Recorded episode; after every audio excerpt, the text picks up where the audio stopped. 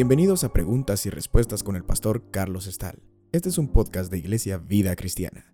Puedes participar enviando tus preguntas al correo preguntasbiblicas@vidacristiana.org.gt. La siguiente pregunta nos la hizo alguien que escuchó nuestro seminario titulado Cuando estas cosas comiencen a suceder. Y la pregunta es esta. Usted explica que somos hermanos de Jesús por el nuevo hombre, que es Él en nosotros. Pero entonces, antes de tener el nuevo hombre, nacimos y somos hijos de Dios físicamente porque Él nos creó, ¿verdad? Pero allí no somos hermanos de Jesús porque no hemos vuelto a nacer. Somos hijos pero no hermanos. Bueno, hay un poco de confusión acá que puedo percibir eh, por la pregunta, pero es muy sencillo resolver esta situación. ¿Cuándo somos hijos de Dios? ¿Cuándo no lo somos? Eh, ¿Cuándo somos hermanos de, hermanos de Jesús? ¿Cuándo no lo somos?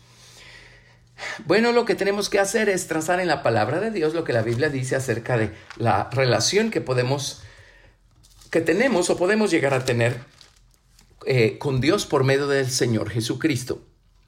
Y lo primero que necesitamos entender es que la creación de Dios, no solamente el mundo humano, sino el mundo angelical, también son llamados hijos de Dios, porque pues somos todos hijos de Dios por creación. Sí, esto incluye a los ángeles. Eso lo confirma el libro de Job, capítulo 1, verso 6, que dice, un día vinieron a presentarse delante de Jehová los hijos de Dios, entre los cuales vino también Satanás. ¿Qué les parece? Pues no tenemos por qué enojarnos si la Biblia le llama a Satanás un hijo de Dios. Por supuesto, un hijo muy rebelde, ¿verdad? Pero se refiere a que los ángeles son hijos de Dios por creación. Si los ángeles lo son, entonces también los hombres, por supuesto, lo somos. Ahora, esto resuelve un misterio, no es lo que me han preguntado en esta ocasión, pero creo que vale la pena insertarlo acá. En Génesis capítulo 6, verso 1, leemos, Aconteció que cuando comenzaron los hombres a multiplicarse sobre la faz de la tierra, y les nacieron hijas, que viendo los hijos de Dios que las hijas de los hombres eran hermosas, tomaron para sí mujeres escogiendo entre todas. Y dijo Jehová, no contenderá mi espíritu con el hombre para siempre, porque ciertamente él es carne, mas serán sus días ciento veinte años. Había gigantes en la tierra en aquellos días, y también después que se llegaron los hijos de Dios a las hijas de los hombres, y les engendraron hijos. Estos fueron los valientes que desde la antigüedad fueron varones de renombre. Ya hemos discutido esta porción de Génesis capítulo 6, pero eh, puesto que en Job a los ángeles les llaman hijos de Dios, eso nos ayuda a entender lo que ocurrió en Génesis capítulo 6, cuando se refiere a que hijos de Dios eh, vieron que las hijas de los hombres eran hermosas y tomaron para sí mujeres. Aquí, por supuesto, y lo discutimos en su ocasión, vemos esta mezcla extraña y horrenda entre seres angelicales y seres humanos. Y el resultado fueron estos gigantes, estos uh, valientes hombres de renombre, dice la Biblia, que se mencionan tanto en la historia antigua, especialmente en uh, documentos, por ejemplo, como los de los griegos. Pero eh, volviendo a nuestro tema, eh, ¿somos hijos de Dios por creación? Por supuesto que sí. Ahora, vámonos a Juan capítulo 1, verso 12. E inserto lo siguiente, el ser hijos de Dios por creación no nos convierte en hermanos del Señor Jesucristo. Para llegar a ser hermanos del Señor Jesucristo necesitamos primero ser hijos de Dios por redención. Y cuando llega la redención a nuestra vida es porque Jesucristo, el Hijo, llegó a nuestra vida. Literalmente, el día de nuestra salvación, el Señor, además de limpiar con su sangre nuestros pecados, crea un nuevo hombre dentro de nuestro viejo hombre. Y Cristo viene a morar dentro de nosotros. Por eso dice la Biblia que somos renacidos de simiente incorruptible por la palabra de Dios que vive y permanece para siempre. Así es que eh, hijos de Dios por redención ocurre cuando el Hijo de Dios llega a la vida de un individuo, de un ser humano, entonces el Hijo está en nosotros, eso nos convierte en hijos. ya no solo por creación, sino por redención. Juan capítulo 1, verso 12 dice, Mas a todos los que le recibieron, a los que creen en su nombre, les dio potestad de ser hechos hijos de Dios. Se refiere a hijos de Dios por creación. Y añade, los cuales no son engendrados de sangre ni de voluntad de carne, ni de voluntad de varón, sino de Dios. Muy bien. Les leo ahora del libro de Efesios en el capítulo 1, los versos 3 al 7. Y dice lo siguiente. Bendito sea el Dios y Padre de nuestro Señor Jesucristo, que nos bendijo con toda bendición espiritual en los lugares celestiales en Cristo según nos escogió en Él antes de la fundación del mundo, para que fuésemos santos y sin mancha delante de Él, en amor, habiéndonos predestinado para ser adoptados hijos suyos, por medio de Jesucristo, según el puro afecto de su voluntad, para alabanza de la gloria de su gracia, con la cual nos hizo aceptos en el amado, en quien tenemos redención por su sangre, el perdón de pecados, según las riquezas de su gracia Así es que aquí vemos cómo por la gracia de Dios llegó la redención en nuestra vida. Y eso hizo que Dios nos adoptara como hijos suyos. Así es que somos hijos de Dios por medio de Jesucristo cuando la redención llega a nuestra vida. Entonces, un creyente salvo es doblemente hijo de Dios, es hijo de Dios por creación, es hijo de Dios por redención. Les leo ahora del libro de Gálatas, capítulo 4, del verso 1 al 7. Y Gálatas 4, del 1 al 7, nos dice, Pero cuando vino el cumplimiento del tiempo, Dios envió a su Hijo, nacido de mujer y nacido bajo la ley, para que redimiese a los que estaban bajo la ley, a fin de que recibiésemos la adopción de hijos. Y por cuanto sois hijos, Dios envió a vuestros corazones el espíritu de su Hijo, el cual clama, Abba, Padre. Así que ya no eres esclavo, sino hijo, y si hijo, también heredero de Dios por medio de Cristo. Miren en qué nos convierte la salvación para con Dios por medio del Señor Jesucristo. Si alguien que me está escuchando no ha experimentado la salvación de manera personal en su vida, usted debe hacerlo, usted debe ir al Señor. Jesucristo murió en la cruz del Calvario para salvarnos a todos nosotros del estado en el que nos encontramos a causa del pecado que está presente, es intrínseco a la naturaleza humana. La tendencia del corazón de todos nosotros, los seres humanos, es hacia lo malo. Mentimos con una facilidad tremenda, engañamos, eh, hacemos toda clase de cosas eh, moralmente eh, equivocadas y las hacemos en automático, porque esa es nuestra naturaleza. De la misma manera como un limonar da limones, el ser humano produce toda clase de maldades y engaños. El ser humano está lleno de lascivias, concupiscencias, eh, está lleno de malicia, está lleno de celos y envidia, enojo, ira. Esa es la naturaleza humana. La Biblia dice muy claramente por cuanto todos pecaron y están destituidos de la gloria de Dios. Así es que no importa si somos hijos de Dios por creación, eh, lo que importa es ser adoptados hijos de Dios por redención, por medio de Jesucristo. Eso nos va a convertir en herederos de Dios y el Espíritu Santo va a venir a nuestro corazón y el Espíritu dentro de nosotros va a clamar Abba, Padre, y nos va a dar la seguridad de que somos hijos de Dios. Así es que lo invito con sus labios y con todo su corazón a pedirle a Jesucristo que lo salve, que perdone sus pecados, que venga a su corazón y lo convierta en un hijo de Dios por redención. Bueno, cuando hemos sido hechos hijos de Dios por redención, entonces nos convertimos en hermanos del Señor Jesucristo. Jesús dijo varias veces, ¿quién es mi madre? ¿Quiénes son mis hermanos y mis hermanas? Y dijo, todo aquel que oye la palabra de Dios y la hace. Ese es eh, mi, madre, mi, mi hermano, mi hermana. Y en Juan capítulo 20, cuando Jesús resucitó, Jesús envió a las mujeres con este maravilloso mensaje de su resurrección.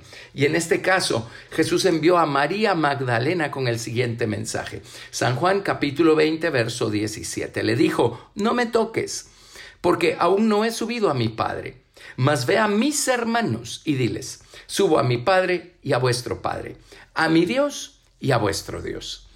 Qué hermoso es ser hechos hijos de Dios ser adoptados como hijos de Dios por medio de Jesucristo. Y qué hermoso es que eso nos convierta eh, no solamente en hijos del Padre, eso nos convierte en hermanos del Señor Jesucristo. Esto lo corroboramos en Juan capítulo 15, del verso 12 eh, al 15. Escuchen esto qué precioso. Juan 15 del 12 al 15. Este es mi mandamiento, que os améis unos a otros como yo os he amado. Nadie tiene mayor amor que este, que uno ponga su vida por sus amigos.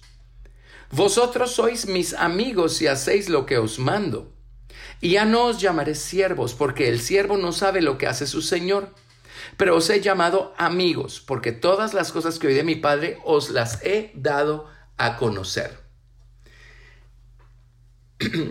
Acá el Señor Jesucristo nos está introduciendo a otro nivel de relación con Él.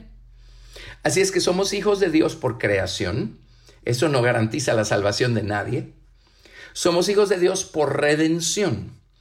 Eso es porque la salvación ha llegado a nuestra vida. Entonces Dios nos adoptó como hijos suyos y eso automáticamente nos convierte en hermanos del Señor Jesucristo. Pero note usted acá, dice el Señor Jesucristo, les voy a llamar amigos. Así es que qué precioso poder caminar en amistad con Dios, en amistad con el Señor Jesucristo. Ahora, ¿cuál es la diferencia entre hermanos y amigos? Bueno, eh, Proverbios capítulo 18, verso 24, nos dice algo tremendo. Les leo. Dice, el hombre que tiene amigos ha de mostrarse amigo, y amigo hay más unido que un hermano. Así es que, ¿por qué estoy mencionando esto? Porque hay niveles de hermandad. La salvación nos convierte en hermanos del Señor Jesucristo, pero hay hermanos de hermanos. Hay niveles de hermanos, según el crecimiento espiritual de cada hijo de Dios. Y en Proverbios dice que amigos hay más estrechos que un hermano. Así es que siendo hermanos del Señor Jesucristo podemos estrechar todavía más nuestra relación con Él y convertirnos en amigos. Mire qué precioso. Ahora, eh, déjeme llevarlo a Romanos capítulo 8 y le voy a leer una porción bastante extensa del capítulo 8 de Romanos. Aquí se vuelve a mencionar algo que leímos en Gálatas pero vea lo que sigue. Romanos capítulo 8 del 14 al 25. Quiero que note una cosa. Les leo. Porque todos los que son guiados por el Espíritu de Dios, estos son hijos de Dios. Por supuesto está hablando de hijos redimidos de Dios. Eh, verso 15. Pues no habéis recibido el espíritu de esclavitud para estar otra vez en temor, sino que habéis recibido el espíritu de adopción por el cual clamamos, Abba Padre. Son las mismas palabras que leímos en Gálatas, ¿verdad? Versículo 16. El Espíritu mismo da testimonio a nuestro espíritu de que somos hijos de Dios. Y si hijos, también herederos. Herederos de Dios y coherederos con Cristo. Si es que padecemos juntamente con Él para que juntamente con Él seamos glorificados. Pues tengo por cierto que las aflicciones del tiempo presente no son comparables con la gloria venidera que en nosotros ha de manifestarse porque el anhelo ardiente de la creación es el aguardar la manifestación de los hijos de Dios. Porque la creación fue sujetada a vanidad no por su propia voluntad, sino por causa del que la sujetó en esperanza. Porque también la creación misma será libertada de la esclavitud de corrupción a la libertad gloriosa de los hijos de Dios. Porque sabemos que toda la creación gime a una y a una está con dolores de parto hasta ahora. Y no solo ella, sino que también nosotros mismos, que tenemos las primicias del Espíritu, nosotros también gemimos dentro de nosotros mismos esperando la adopción, la redención de nuestro cuerpo.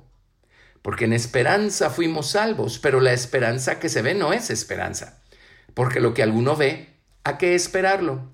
Pero si esperamos lo que no vemos, con paciencia lo aguardamos. Lo que acabo de leerles nos dice lo siguiente. Por un lado, ya fuimos adoptados hijos de Dios.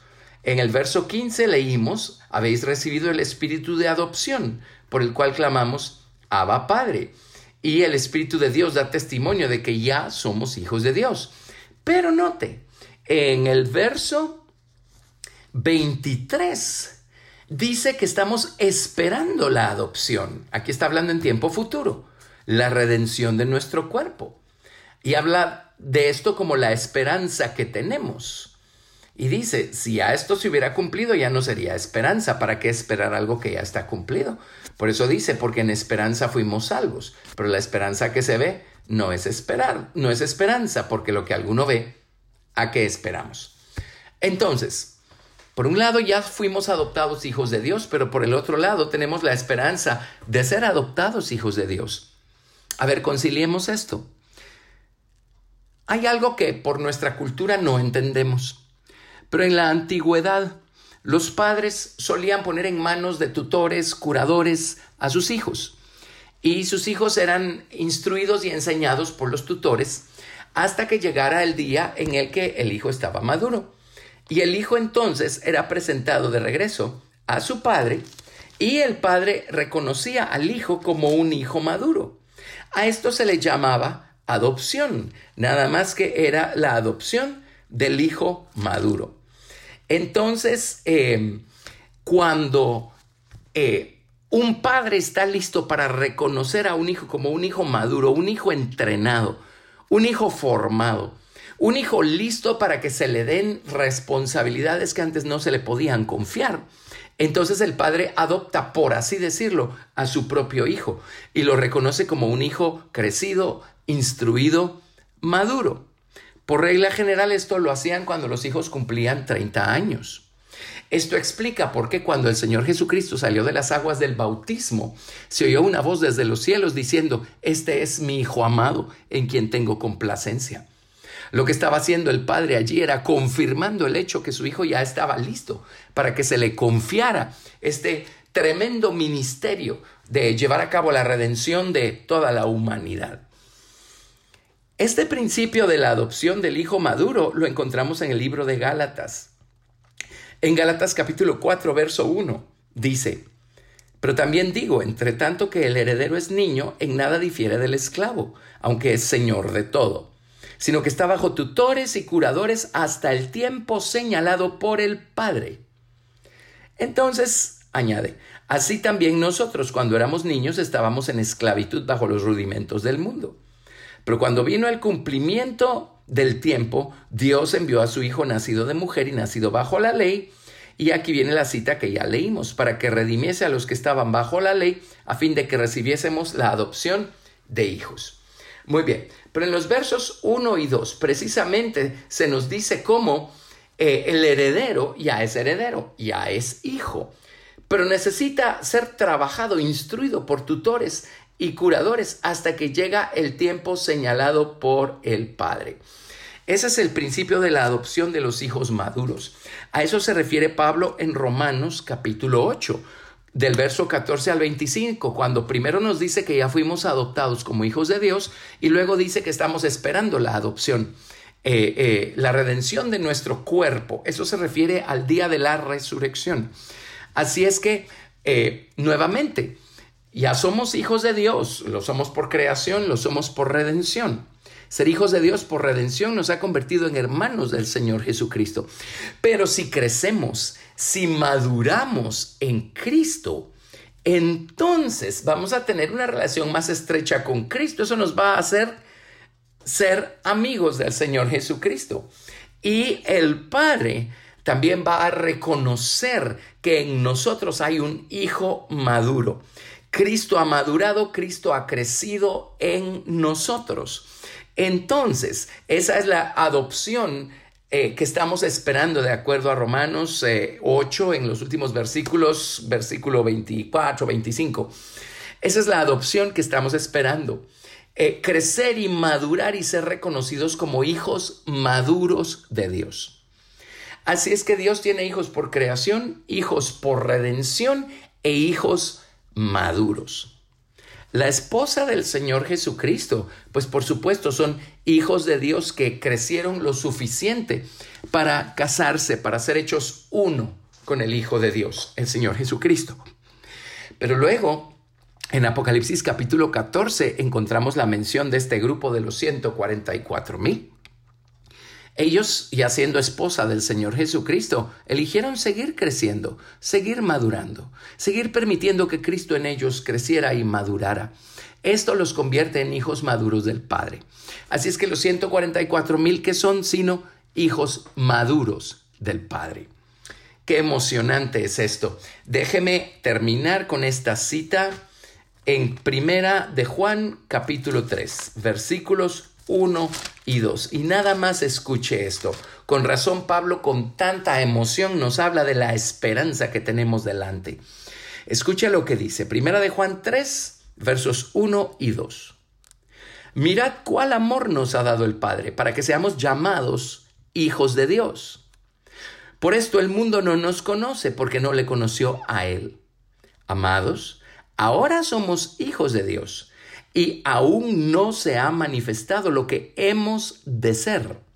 Pero sabemos que cuando Él se manifieste, seremos semejantes a Él, porque le veremos tal como Él es. Y verso 3, y todo aquel que tiene esta esperanza en Él se purifica a sí mismo, así como Él es puro. Mire, ya somos hijos de Dios, pero dice, aún no se ha manifestado lo que hemos de ser. Está hablando que ya somos hijos de Dios por redención, pero podemos llegar a ser hijos maduros de Dios. Y cuando eso sea así, Cristo en nosotros en su momento va a hacerse manifiesto. Qué cosas más grandiosas las que nos esperan, así es que vale la pena no únicamente recibir la salvación inicial por medio de Jesucristo, sino dejar que Jesucristo complete su obra en nosotros, perfeccione su obra en nosotros, creciendo Él en nosotros y convirtiéndonos a nosotros, transformándonos y conformándonos a su imagen, para que nuestro viejo hombre convertido llegue a parecerse a nuestro nuevo hombre crecido y maduro. Gracias por escuchar Preguntas y Respuestas con el pastor Carlos Estal. Recuerda que puedes participar enviando tus preguntas al correo preguntasbiblicas@vidacristiana.rg.gt y quédate atento al siguiente episodio porque tu pregunta puede ser la siguiente a responder.